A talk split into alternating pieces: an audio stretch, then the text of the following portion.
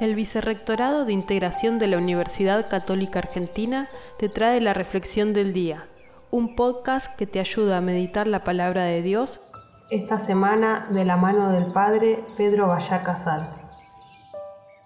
Hoy viernes 6 de noviembre seguimos leyendo el Evangelio de Lucas y en el capítulo 16 nos presenta esta parábola del administrador astuto, un hombre que administra los bienes de, otro y ante una acusación por haber malgastado los bienes, pierde su trabajo.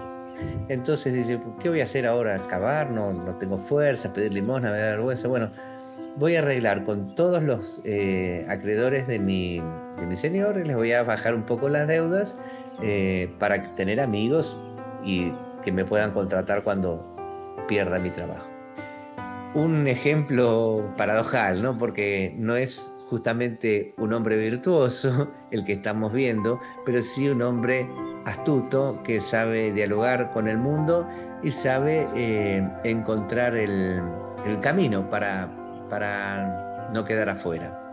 Em, Jesús eh, nos invita a nosotros a ser astutos también, a no ser ingenuos, a no ser cerrados, digamos, a tener la flexibilidad que las circunstancias nos piden para obrar siempre el bien. Ese sería un poco el mensaje de esta enigmática y siempre desafiante para ahora.